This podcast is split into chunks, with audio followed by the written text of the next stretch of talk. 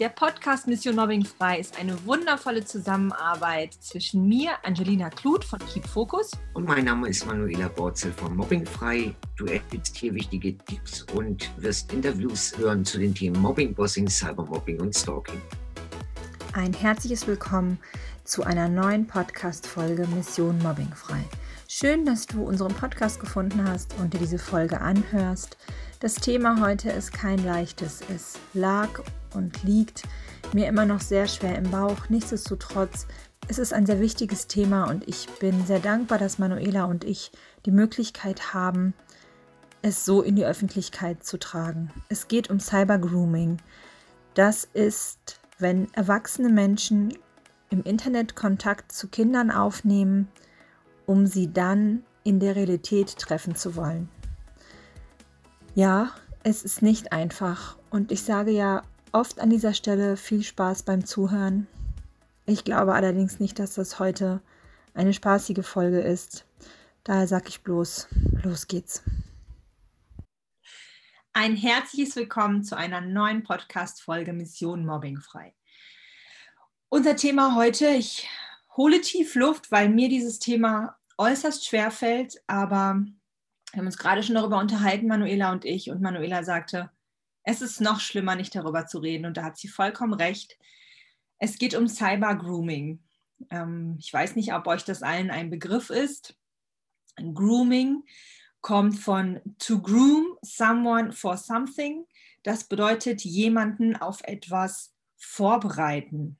Und im Grunde genommen ist das sehr neutral, aber Cyber-Grooming, bei Cyber-Grooming bereiten erwachsene Männer, kleine Mädchen auf eine Verabredung in der Realität vor. Also es geht um Männer, die kleine Kinder anschreiben und sie eben dazu verführen wollen, sich eben in der Realität zu treffen, um dann was auch immer mit ihnen anzustellen, was ich mir gar nicht vorstellen mag. Also ich als Mama nicht und ich als Frau auch nicht. Manuela, wie kommen wir zu diesem furchtbaren und doch so wichtigen Thema? Ja, wie kommen wir zu diesem furchtbaren Thema? Es ist ein Film gerade rausgekommen. Der Film nennt sich Gefangen im Netz und der ist 2019 schon in der Tschechei, denke ich, gelaufen und hat da wohl alle Zuschauerrekorde gebrochen. Ähm, es war ein, ein sehr gewagtes Experiment, was da gezeigt wird. Also man hat drei Schauspielerinnen hergenommen, die knapp über 18 waren, aber sehr, sehr jung aussahen und hat für zehn Tage diese drei Mädchen in nachgebaute Kinderzimmer, Mädchenzimmer reingesetzt, hat mit denen Fake-Profile angelegt auf allen Social Media und hat dann gefilmt, was passiert. Und alle drei haben sich eben als wesentlich jünger ausgegeben, also 12, 13, und das hat bei, bei den meisten keine drei, zwei, drei Stunden gedauert, bis die ersten Chat-Anfragen kamen. Und was da gelaufen ist, ist in zehn Tagen, das ist, äh, ich glaube, das, das will man sich gar nicht vorstellen, dass das eigene Kind irgendwann von sowas angeschrieben wird. Die Mädchen haben mehrfach im Chat deutlich zu erkennen gegeben, dass sie erst zwölf sind. Und dann waren die Antworten wie, ja, wenn es unser Geheimnis bleibt, dann braucht das ja keiner wissen. Mich stört es nicht, stört's dich. Es wurde bei, bei von vielen aus sehr schnell versucht, den, den direkten Kontakt auch herzustellen. Und ich denke, das ist einfach ein Thema, wo wir heute mal gucken müssen, was kann da alles passieren und wie kann ich die Kinder schützen, wie kann ich sowas erkennen, wie kann ich meine Kinder warnen und auf sowas vorbereiten, was da in Wirklichkeit vielleicht dahinter steckt. Ja, weil sind wir mal ehrlich, die Handys kommen ja immer früher in die Hände von Kindern. Also ich weiß das, mein Sohn wird eingeschult dieses Jahr und natürlich kam das Thema auf, bekommt er ein Handy, damit er eben erreichbar ist. Wie unsere Entscheidung ausfällt, lasse ich einfach mal im Raum stehen. Ich finde, das ist jedem Elternteil selber überlassen, ähm, das eben abzuwägen. Ne? Also wie der Umgang mit Medien eben ist. Aber ich weiß, spätestens mit der weiterführenden Schule werden auch die letzten Eltern nicht mehr drum rumkommen, um ihrem Kind einen mobilen Zugang zu ermöglichen. Ob es jetzt das Handy der Eltern ist, ob es ein Laptop oder ein Computer zu Hause ist, ob es ein, ein eigenes Smartphone ist, ist. Kinder bewegen sich im Internet. Das ist einfach Fakt. Und da finde ich es schon wichtig, Eltern darüber zu informieren, dass es sowas gibt. Und natürlich ist es in meinem Hinterkopf auch drin. Na klar gibt es auch böse Menschen auf dieser Welt. Und natürlich möchte ich mein Kind gerne schützen. Aber ich finde sowas durch diese Aktion dieses Films so präsent zu machen, allen Erwachsenen, die eben Kinder haben, das so präsent zu machen, passt da noch mal besser auf. Ich finde das so so wichtig. Welche Möglichkeiten siehst du denn, wie ihre Eltern ihre Kinder schützen können? Vielleicht sammeln wir einfach, du fängst an und ich schaue dann, was ich noch ergänzen kann. Also bevor wir auf die direkten Tipps zu den Eltern gehen, möchte ich auch nochmal auf Pierre Birkhoff hinweisen und auf Final, mhm. weil ich finde, genau dazu passt diese Kampagne. Also dieses Jugendamt, diese Kampagne, das sollen ja auch Ansprechpartner sein für Jugendliche und bitte auch bei diesen Themen. Also nicht jeder hat vielleicht zu Hause das Gefühl, darüber kann man reden, aber dann gibt es auch woanders Stellen, wo man sich hinwenden kann, wenn man merkwürdige Nachrichten bekommt, wenn man aufgefordert wird zu Sachen, die einem unheimlich sind, wenn man sich zu Hause es nicht traut zu erzählen, weil es einem peinlich ist oder was auch immer, dann gibt es auch Anlaufstellen beim Jugendamt. Es, es gibt mit, mit, Sicherheit noch mehr Beratungsstellen. Äh, Seelsorge ist mit Sicherheit auch immer noch eine Anlaufstelle. Also bitte alles andere nur nicht schweigen.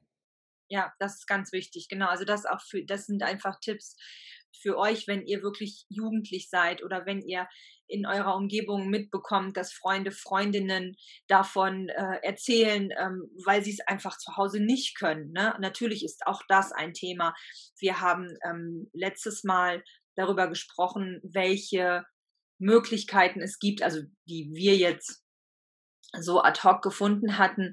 Ein paar dieser Möglichkeiten haben wir in der letzten Podcast-Folge aufgeführt. Ähm, es gibt immer Hilfe. Genau, es gibt auf jeden Fall ein Jugendtelefon.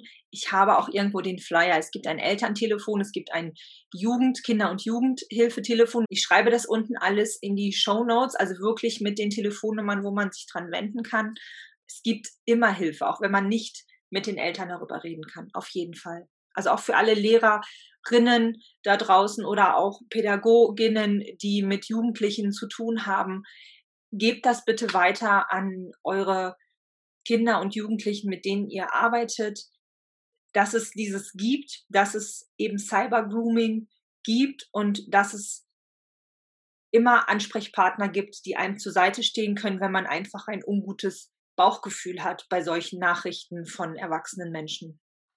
Ja, dann sind wir gleich nochmal bei dem Thema Schulen. Also das Thema hatten wir jetzt ja schon ein paar Mal. Es ist halt ein paar Jahre lang ähm, so getan worden, als gäbe es das alles nicht. Also es, es gab kein Cybermobbing, dann gibt es natürlich auch kein Cybergrooming, weil es gab ja ein Handyverbot an vielen Schulen. Und ich glaube, da ist gerade ein Riesenwandel durch Corona, durch dem, dass die jetzt alle Homeschooling machen mussten, begreifen jetzt immer mehr Schulen, dass das Thema Internet und Social Media einfach wirklich mit dazu gehört.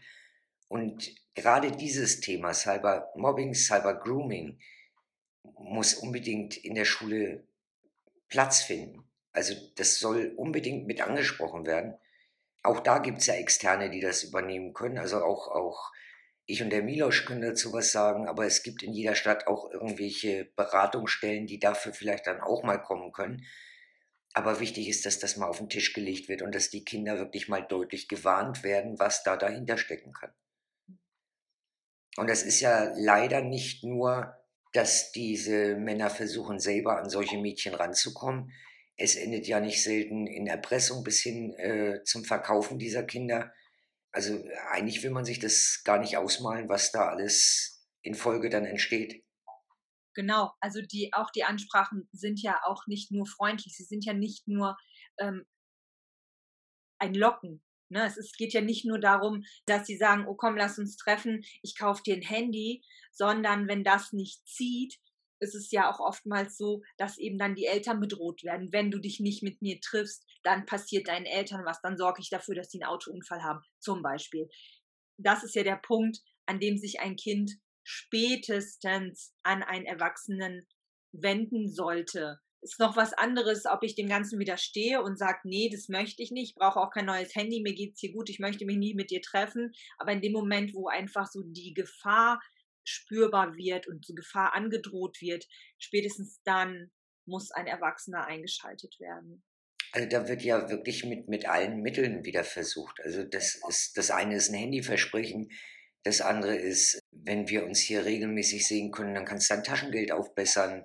Es wird sonst was versprochen. Wenn so ein Kind sich weigert, weil es sich dann doch nicht wohlfühlt dabei, dann wird das verdreht, dann wird gesagt, naja, wenn du das jetzt nicht tust, dann erzähle ich überall, dass du mich angeschrieben hast und du wolltest das, ja. Also die werden richtig unter Druck gesetzt und ich glaube, das sind noch die harmlosesten Sachen, die da passieren. Ja, belassen wir es einfach dabei. Ich glaube, jeder kann sich in seinem Kopf ausmalen oder nicht ausmalen. Ich glaube, das, was wir uns ausmalen können, ist noch nicht das Ende der Fahnenstange, was da an Möglichkeiten vorhanden ist. Ja, um, um vielleicht das ein bisschen ins, äh, es, es gibt immer Möglichkeiten zu drehen. Ja, ähm, ja. Äh, Eltern sollten wie bei Mobbing, wie bei Cybermobbing einfach im Blick haben, ob sich ihr Kind verändert. Also das zählt genauso bei Cybergrooming. Wenn ein Kind dann sehr still wird, wenn es sich noch häufiger ins Zimmer verzieht, das ist bei Cybermobbing ja auch oft schon der Fall, wenn es stumm wird, wenn es, wenn es äh, sich eben nicht traut, darüber zu reden, wenn es manchmal in Gedanken so am, am Küchentisch mitsitzt und dann zusammenschreckt, wenn man es anspricht, wenn es Bauchschmerzen kriegt, wenn es anfängt, sich zu übergeben, das sind immer wieder diese Signale, wo man mal genau hinschauen sollte, was da im Hintergrund passiert. Zweiter Tipp ist, die Eltern sollten sich wirklich selber mit den ganzen Medien mal auseinandersetzen.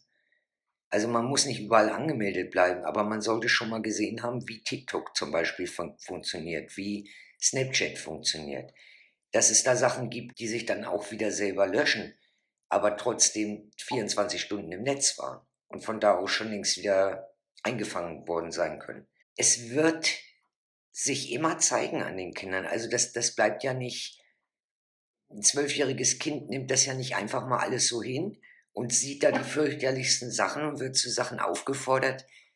Und es läuft unbekümmert wie zuvor durch die Gegend. Also man wird eine Veränderung spüren. Und da bitte zeitnah das sehen und dann aber auch reagieren. Also bei Cyber-Grooming und Cyber-Mobbing hat man ja oft Beweise. Es gibt einen Chatverlauf, es gibt vielleicht Bilder, die geschickt worden sind. Das ist eine Straftat. Und damit kann man wirklich auch zur Polizei und kann das anzeigen. Da sitzen auch bei der Polizei mittlerweile Leute, die sich da wirklich auskennen und Ansprechpartner sind.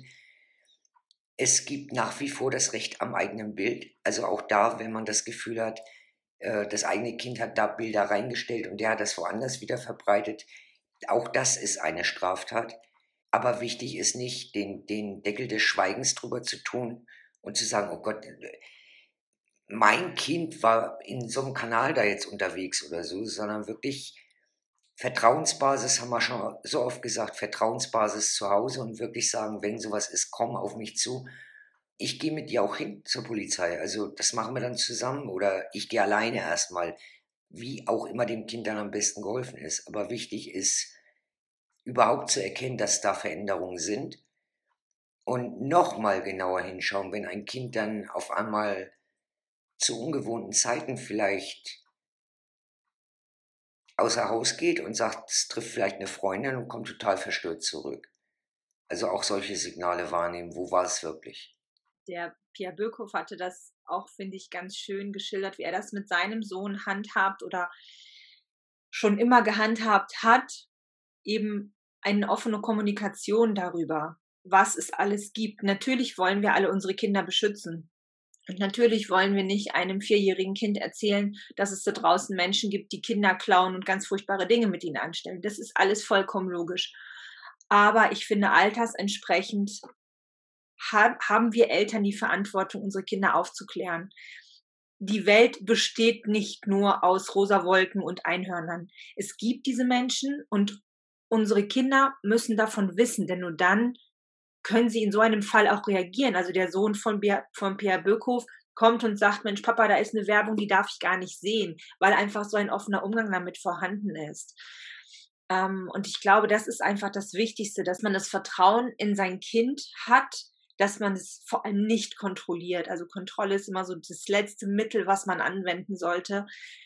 Die Vertrauensbasis muss eben da sein, aber für diese Vertrauensbasis gehört ganz, ganz viel, vor allem Kommunikation, eigene Offenheit, Authentizität der Eltern, zu sagen, ich weiß es auch nicht und ich kann dich nicht davor beschützen, wenn du nicht mit mir redest oder ich bin hilflos, bitte du musst dich an mich wenden, ich mache mir Sorgen.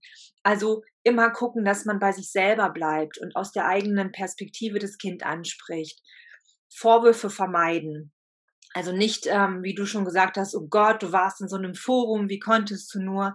Sowas bitte nicht. Immer vorwurfsfrei. Also wir haben auch bei der, äh, bei dem Interview mit der mit der modernen Schule Hamburg haben wir über gewaltfreie Kommunikation gesprochen. Das ist auch ein Tool, was man sich auch als Eltern sehr gut aneignen kann, um eben mit dem Kind aus der eigenen Perspektive zu sprechen, die eigenen Gefühle darzustellen. Das ist immer die beste Basis, auf der man bauen kann. Dann ist immer noch nicht hundertprozentig gesichert, dass das Kind dann kommt, wenn es in so einer Situation ist, aber man hat dann zumindest als Eltern alles getan, was in der eigenen Macht steht und kann dann das Beste hoffen. Ja, und Handyverbot hatten wir ja auch schon ganz oft. Äh, das macht es ja leider gerade erst richtig interessant. Also das ist nie die Lösung. Ich glaube, seinem, seinem Kind mitzugeben, ich, ich guck da nicht, was du machst, ja. Aber wenn du ein komisches Gefühl im Bauch kriegst, also wenn du sagst, das ist jetzt irgendwie nicht so, wie, wie ich es vorher gekannt habe und mich schreiben Leute an, die kenne ich eigentlich gar nicht und die wollen dann gleich was. Und eigentlich möchte ich das nicht. Das sind so Sachen, dann, dann zeig's lieber mal oder sag es wenigstens. Ja, weil da gibt es einfach Leute, die das dann nicht gut mit dir meinen und dann wart nicht erst noch wochenlang ab, ob der von allein wieder abhaut, sondern sprecht gleich am Anfang drüber. Ja, Genau, also ganz, ganz wichtig, ne? Genau. Immer auch Interesse zeigen. Ne? Also ich habe das, glaube ich, schon oft gesagt, ich bin ja nun auch ähm, selbstständig und arbeite viel von zu Hause und mein Sohn sitzt dann eben auch mal eine halbe Stunde vorm Fernseher, wenn sein Vater eben arbeiten ist und wir nur zu zweit hier sind und ich eben wichtige Sachen zu erledigen habe. Und doch ist es so, wenn er sagt, Mama, komm mal, dann sage ich erstmal, nee, kann gerade nicht. Wenn er aber sagt, Mama, es ist wichtig, es ist dann oft nicht wirklich wichtig aus meiner, aus meiner Sicht. Ich muss, nicht, ich muss dann nicht sehen, dass jetzt, äh, neulich war es Applejack von My Little Pony dann irgendwie was ganz Lustiges gemacht hat. Es ist aus meiner Wahrnehmung nicht wichtig. Und trotzdem mache ich eine Pause, gehe hin und gucke mir das an und sage dann im Anschluss, okay, es war jetzt für dich wichtig, aber ich gehe jetzt wieder arbeiten, weil es war jetzt für mich nicht so interessant, weil ich ja nun auch nicht so My Little Pony Fan bin. Aber nichtsdestotrotz, mein Sohn weiß, sobald er sagt, Mama, es ist wichtig, dann komme ich. Also, obwohl ich meistens weiß, es ist nicht, es ist, ist es nicht.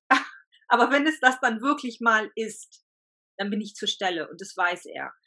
Und das ist für mich eine ganz große Basis. Wie ich gerade schon gesagt habe, ich kann natürlich nicht garantieren, dass er dann in einem wirklich wichtigen Fall zu mir kommt. Das weiß ich nicht. Aber ich habe dann zumindest, ich kann mit einem besseren Gewissen schlafen und ich habe für mich das Beste getan und kann darauf vertrauen, dass wenn irgendwas ist, mein Kind zu mir kommt.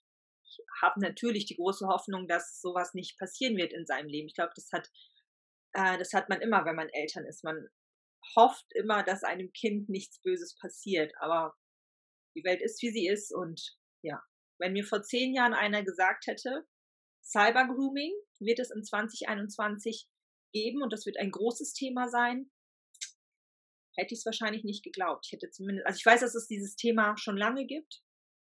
Ich weiß, es gab mal eine Aktion der Polizei, da haben sich,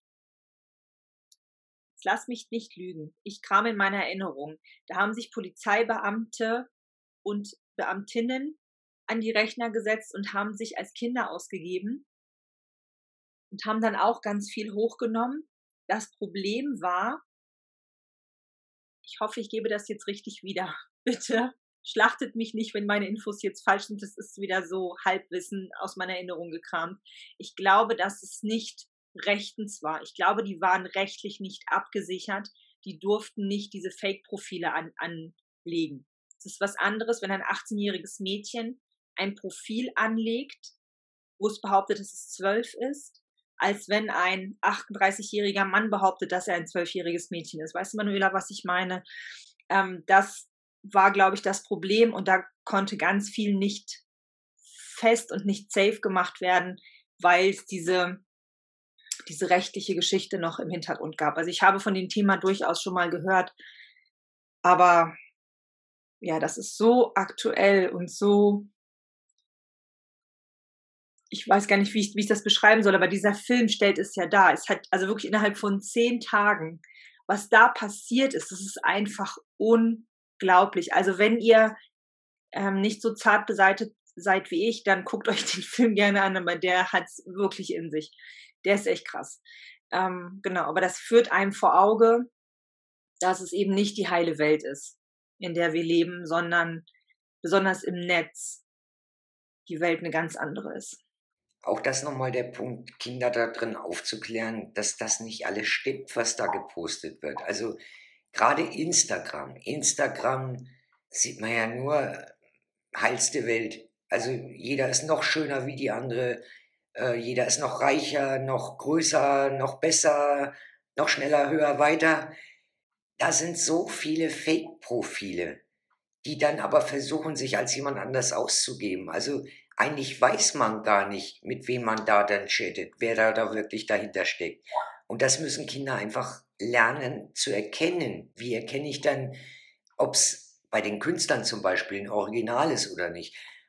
Ich meine, viele werden das auch schon wissen, aber bei, bei Instagram ist bei den originalen Künstlern immer ein blauer Punkt dahinter.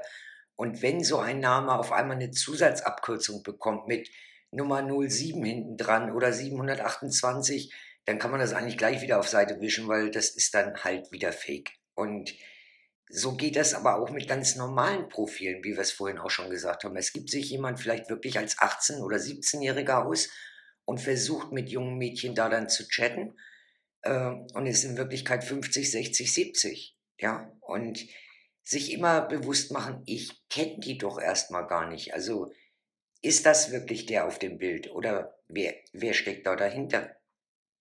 Und wenn ich Leute nicht kenne und da relativ schnell in irgendeiner Form Aufforderungen gemacht werden. Also egal ob zu einer Mutprobe oder zu, zu Handlungen oder Bilder schicken oder mach doch mal ein Video von dir.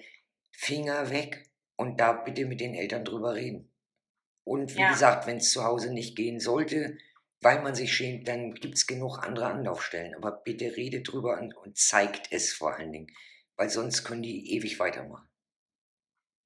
Genau, seid mutig und ähm, zeigt es, sagt es, redet darüber. Ähm, das ist ganz wichtig. Genau, dann äh, braucht ihr euch auch nicht zu schämen, weil es ist nicht eure Schuld. Es ist ja ganz oft so, dass Opfer von, egal ob es jetzt nur, in Anführungsstrichen nur Cybergrooming ist oder ob es tatsächlich zu sexuellem Missbrauch kommt. Ähm, die Opfer sind ja oft in so einer Schuld und in so einer Scham. Ähm, und das braucht ihr aber nicht. Also ein Opfer hat niemals Schuld, auch wenn ihr auf eurem Profil euch offenherzig zeigt und vielleicht ein Bikini-Foto ähm, auf eurem Profil habt oder eben ja sehr viel Haut zeigt, auch dann seid ihr nicht schuld, wenn euch ein erwachsener Mann anschreibt und dann irgendwelche Fotos von euch sehen möchte, in denen ihr wenig bekleidet seid. Es ist niemals eure Schuld, sondern immer desjenigen, der euch angeschrieben hat. Und es sagt nie was über euch aus. Also lasst euch da nicht einreden, na, die ist ja leicht zu haben oder so. Es sagt immer über den Charakter desjenigen was aus, der euch sowas, der euch zu sowas auffordert. Ja. Und macht euch das bewusst, da seid ihr nicht die Schlechten, sondern ähm, das ist nicht normal, was da von, den, von der anderen Seite gefordert wird. Genau, ein Bikini-Foto ist durchaus normaler als ein ich sage jetzt mal, ein erwachsener Mann, der einem jungen Mädchen schreibt. Also jetzt mal ganz im Ernst, was hat ein junger, ein erwachsener Mann mit einem jungen Mädchen gemeinsam? Nichts. Es sei denn, es ist der Vater eurer Freundin, dann habt ihr die Interessen der Freundin gemeinsam, vielleicht geht ihr dann zusammen zum Basketball, aber das ist dann auch schon die Grenze. So. Genau, ja, es, also wie äh, ihr vielleicht gemerkt habt, das ist schon ein Thema, was mir sehr schwer fällt. Ähm, ich, einfach, weil, weil mein Sohn erst sechs ist und weil das so Sachen sind, die uns noch bevorstehen. Denn es betrifft nicht nur Mädchen, es betrifft auch Jungs, also Erwachsene, Männer. Ich sage jetzt einfach mal Männer, weil ich einfach nach meinem Wissensstand Cybergrooming nur von Männern kenne. Ich weiß nicht, ob dort auch Frauen vertreten sind. Da bin ich auch überfragt, aber also Gewalt ist ja immer nie männlich oder weiblich. Und es wird mit Sicherheit in Ausnahmefällen auch sowas in, in andersrum geben. Vielleicht eher dann doch Richtung Cybermobbing. Ähm, ich glaube, da, da verwischen sich so ein bisschen die Grenzen, ja. Aber ich glaube, da ist, ist einfach die Haupttäterschaft Männer. Ja, genau. Ja, würde ich jetzt auch so sagen.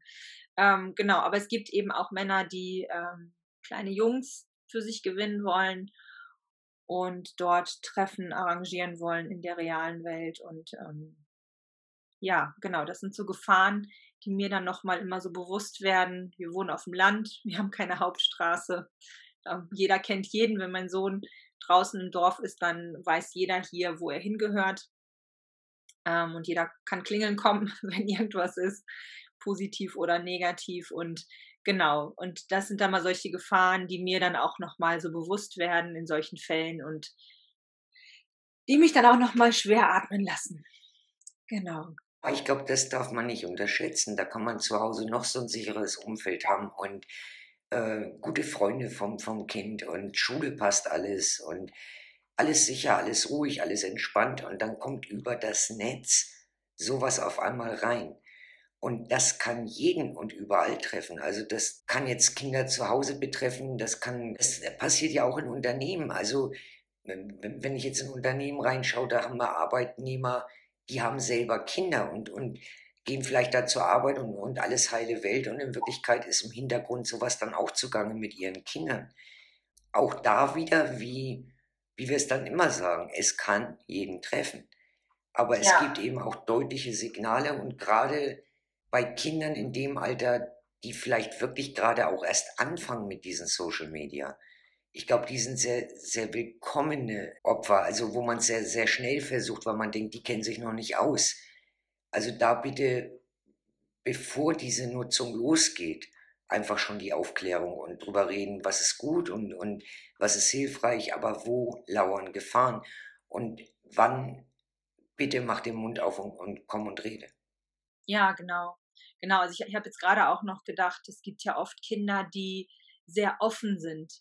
Also ich rede jetzt von meinem äh, Sohn zum Beispiel, wie gesagt, der, der kennt nur gute Menschen. Und mein Sohn geht natürlich auch auf Erwachsene zu und fragt zum Beispiel, ob er einen Hund streicheln darf oder neulich waren wir im Urlaub, da war ein Mann, der hat irgendwas im Sand gesucht und dann hat er zu mir gesagt, Mama, was macht denn der Mann dort? Und dann habe ich gesagt, na, geh hin und frag halt. Es ist mir wichtig, dass mein Sohn selbstbewusst ist, auch Erwachsenen gegenüber und eben die Welt auch positiv wahrnimmt und nicht verängstigt ist, weil da ein erwachsener Mann auf ihn zukommt.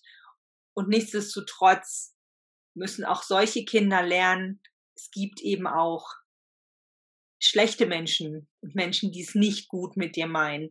Und da einfach den Unterschied festzustellen. Also ich mache in meinen Resilienztrainings zum Beispiel Rollenspiele mit den Kindern, wo ich ganz klar aufzeige, war das jetzt eine Situation, wo man Angst haben muss oder war das jetzt keine Situation? Also ich nenne jetzt einfach mal zwei Beispiele, damit es den Eltern da draußen oder eben auch Lehrerinnen, Pädagoginnen bewusst ist.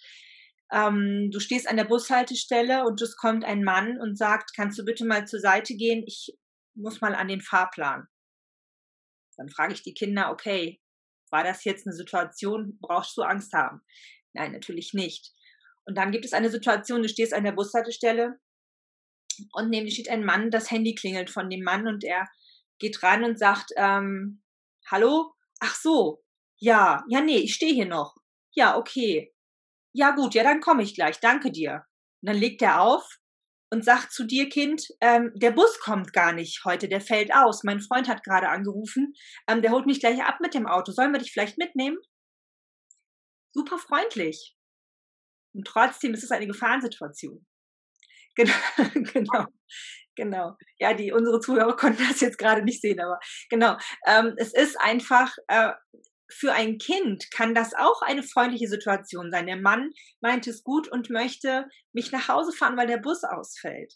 Und da muss ein Kind einfach unterscheiden lernen. Ne? Also ich fahre nicht mit Fremden mit. Es kann sein, dass es tatsächlich stimmt, aber es kann auch sein, dass es eben das nicht tut. Und da muss ein Kind immer wissen, mit Fremden fahre ich nicht mit, zum Beispiel, weil egal wie nett die sind, es kann auch was Böses dahinter stecken. Und das ist immer wichtig. Ähm, wie gesagt, in meinen Resilienztrainings versuche ich das den Kindern beizubringen. Ähm, aber auch Eltern können das zu Hause einfach tun, indem man einfach ein paar Situationen auch aus dem Alltag vielleicht nimmt. Wir hatten das zum Beispiel auch, dass mein Sohn mal beim Einkaufen angesprochen wurde von einem Mann. Und das haben wir auch zum Anlass genommen, um da mit unserem Sohn zu sprechen und zu sagen, so, es war okay, weil wir haben daneben gestanden. Wenn du jetzt alleine gewesen wärst und der Mann hätte dich angesprochen, dann wäre das nicht okay gewesen. Also dann wäre es wichtig, dass du dich an uns wendest, sofort. Ne? Und nicht erst mit dem Mann redest, sondern dann eben erst zu uns kommst und sagst, hier, der Mann hat mich eben angesprochen. Das sind so ganz wichtige Sachen, die man auch so in den Alltag einfach einbauen kann, um sein Kind ja, nicht zu verängstigen, aber ein bisschen zu sensibilisieren für Gefahrensituationen, die im Alltag einfach entstehen können. Als weiteres Beispiel, wenn man es vielleicht noch mal erklären kann bei seinem Kind, dass man mal schildert, wenn jetzt jemand im Supermarkt was klaut zum Beispiel, ob das richtig ist oder nicht. Und da wird ein Kind auch sehr schnell erkennen, nee, das darf man eigentlich nicht. Ja? Und kann einen Unterschied feststellen. Also äh, ich gehe ja auch rein und bezahle und dann ist das nicht richtig, wenn andere reingehen und klauen da was. Wenn du jetzt irgendwo ein Bild reinstellst, und der nimmt das und verteilt das ganz woanders, ohne dich gefragt zu haben. Das ist nichts anderes wie auch klauen. Ja, also, dass da mal so ein Gefühl dafür entsteht, dass das auch nicht erlaubt ist. Und ja, ich glaube, je jünger die sind, desto, desto kleiner muss man mit den Schritten auch anfangen, es zu erklären. Man soll ja jetzt die auch nicht in Angst und Schrecken äh, versetzen, wenn vielleicht noch gar keine Gefahr ist aber sensibilisieren dafür, dass einfach alles, was sich komisch anfühlt, und ich kann es nicht oft genug betonen, sobald ein Kind Bauchweh kriegt dabei, weil es eine komische Nachricht kriegt oder sagt, ich, ich kenne ihn gar nicht und der will, dass wir uns treffen oder so. Also bitte da immer wieder drauf ansprechen, ähm, redet drüber. Ja, genau. Ja, du hast das Bauchgefühl, ist total wichtig. Ist uns Erwachsenen ja auch wichtig. Bloß haben wir ganz oft verlernt, auf unser Bauchgefühl zu hören, mit so Sätzen wie stell dich nicht so an, es ist nicht so schlimm, es ist nichts passiert, werden solche Bauchgefühle wegradiert. Dann ist ja. es sehr lange als Erwachsener, das wieder hochzuholen. Jana kennt keinen Schmerz. Das ist ein großartiger Satz, ja. Ironie aus. Aber Kinder haben das noch. Kinder haben ein sehr, sehr gutes Bauchgefühl. Also mit zwölf könnte ich mir vorstellen, je nachdem, was da bisher stattgefunden hat, ist es schon vielleicht nicht mehr ganz so stark, aber nichtsdestotrotz bei so Extremsituationen haben Kinder ein Bauchgefühl. Man sagt ja nicht umsonst Bauchgefühl. Also es ist einfach ein Gefühl, was man im Bauch fühlt, eben ein Druck, ein Schmerz. Kleine Kinder sagen oft, es ist Bauchschmerzen, manchmal ist es nur so ein, wir kennen das ja selber, so eine Art Kribbeln, Aufregung, manchmal ist es positiv, manchmal ist es negativ. Und da ist es auch gut oder kann es auch wertvoll sein, den Kindern da auch zu sagen, hör auf dein Bauchgefühl hör darauf, was dein Bauch dir sagt. Und glaub nicht irgendwelchen Versprechungen nach dem Motto, machen wir jetzt ein kurzes Video und ich bringe dich ganz groß raus als Model oder so. Ja, ich glaube, wir können gar nicht auf alle Beispiele eingehen, die es gibt. Ja, glaube ich, gar nicht so verrückt denken können, wie diese Menschen es tun, die mit allen Mitteln versuchen, ja, diese Kinder zu groomen, vorzubereiten auf ein in der Realität stattfindendes Treffen. Ich finde auch dieses Wort ja so passend, ne? Jemanden vorbereiten, will ich. Bahnen vorbereiten, um ja. dann zu greifen. Es ist ja Genau. genau. Das ist ja irre, dass dir dann auch die Worte fehlen. Ja, nichtsdestotrotz war es ein sehr wichtiges Thema, Manuela, und ich danke dir für diesen Input. Ich danke dir für den, für den Hinweis, dass wir dieses Thema heute aufgenommen haben. Und wir hoffen sehr, dass ihr ganz viel damit anfangen könnt da draußen und äh, ja, dieses Thema auch zwar schwer wie wir beide auch, aber nichtsdestotrotz wichtig empfindet. Ja, mit einer ernsten Verabschiedung. Vielleicht bis zur nächsten Woche. Macht's gut. Das war's wieder einmal mit einer Podcast-Folge Mission Mobbingfrei. Alle einmal Tiefluft holen, alle einmal durchatmen. Es war wirklich sehr schwere Kost und trotzdem waren aber auch viele Tipps dabei, sowohl für Kinder, Jugendliche als auch Eltern, Pädagoginnen, Lehrerinnen, um auf dieses Thema aufmerksam zu machen und auch vorzubereiten. Ich bin Manuela wirklich überaus dankbar dafür, dass sie dieses Thema angebracht hat. Für mich war das ein sehr neues Thema, beziehungsweise der Begriff war für mich sehr neu. Und ja, ich hoffe, wir konnten ein Stück weit dazu beitragen, dass diese Welt ein Stückchen sicherer wird. Wenn dir gefallen hat, was du gehört hast und du uns unterstützen möchtest, dann teile dieses Video gerne, kommentiere es, wenn du magst.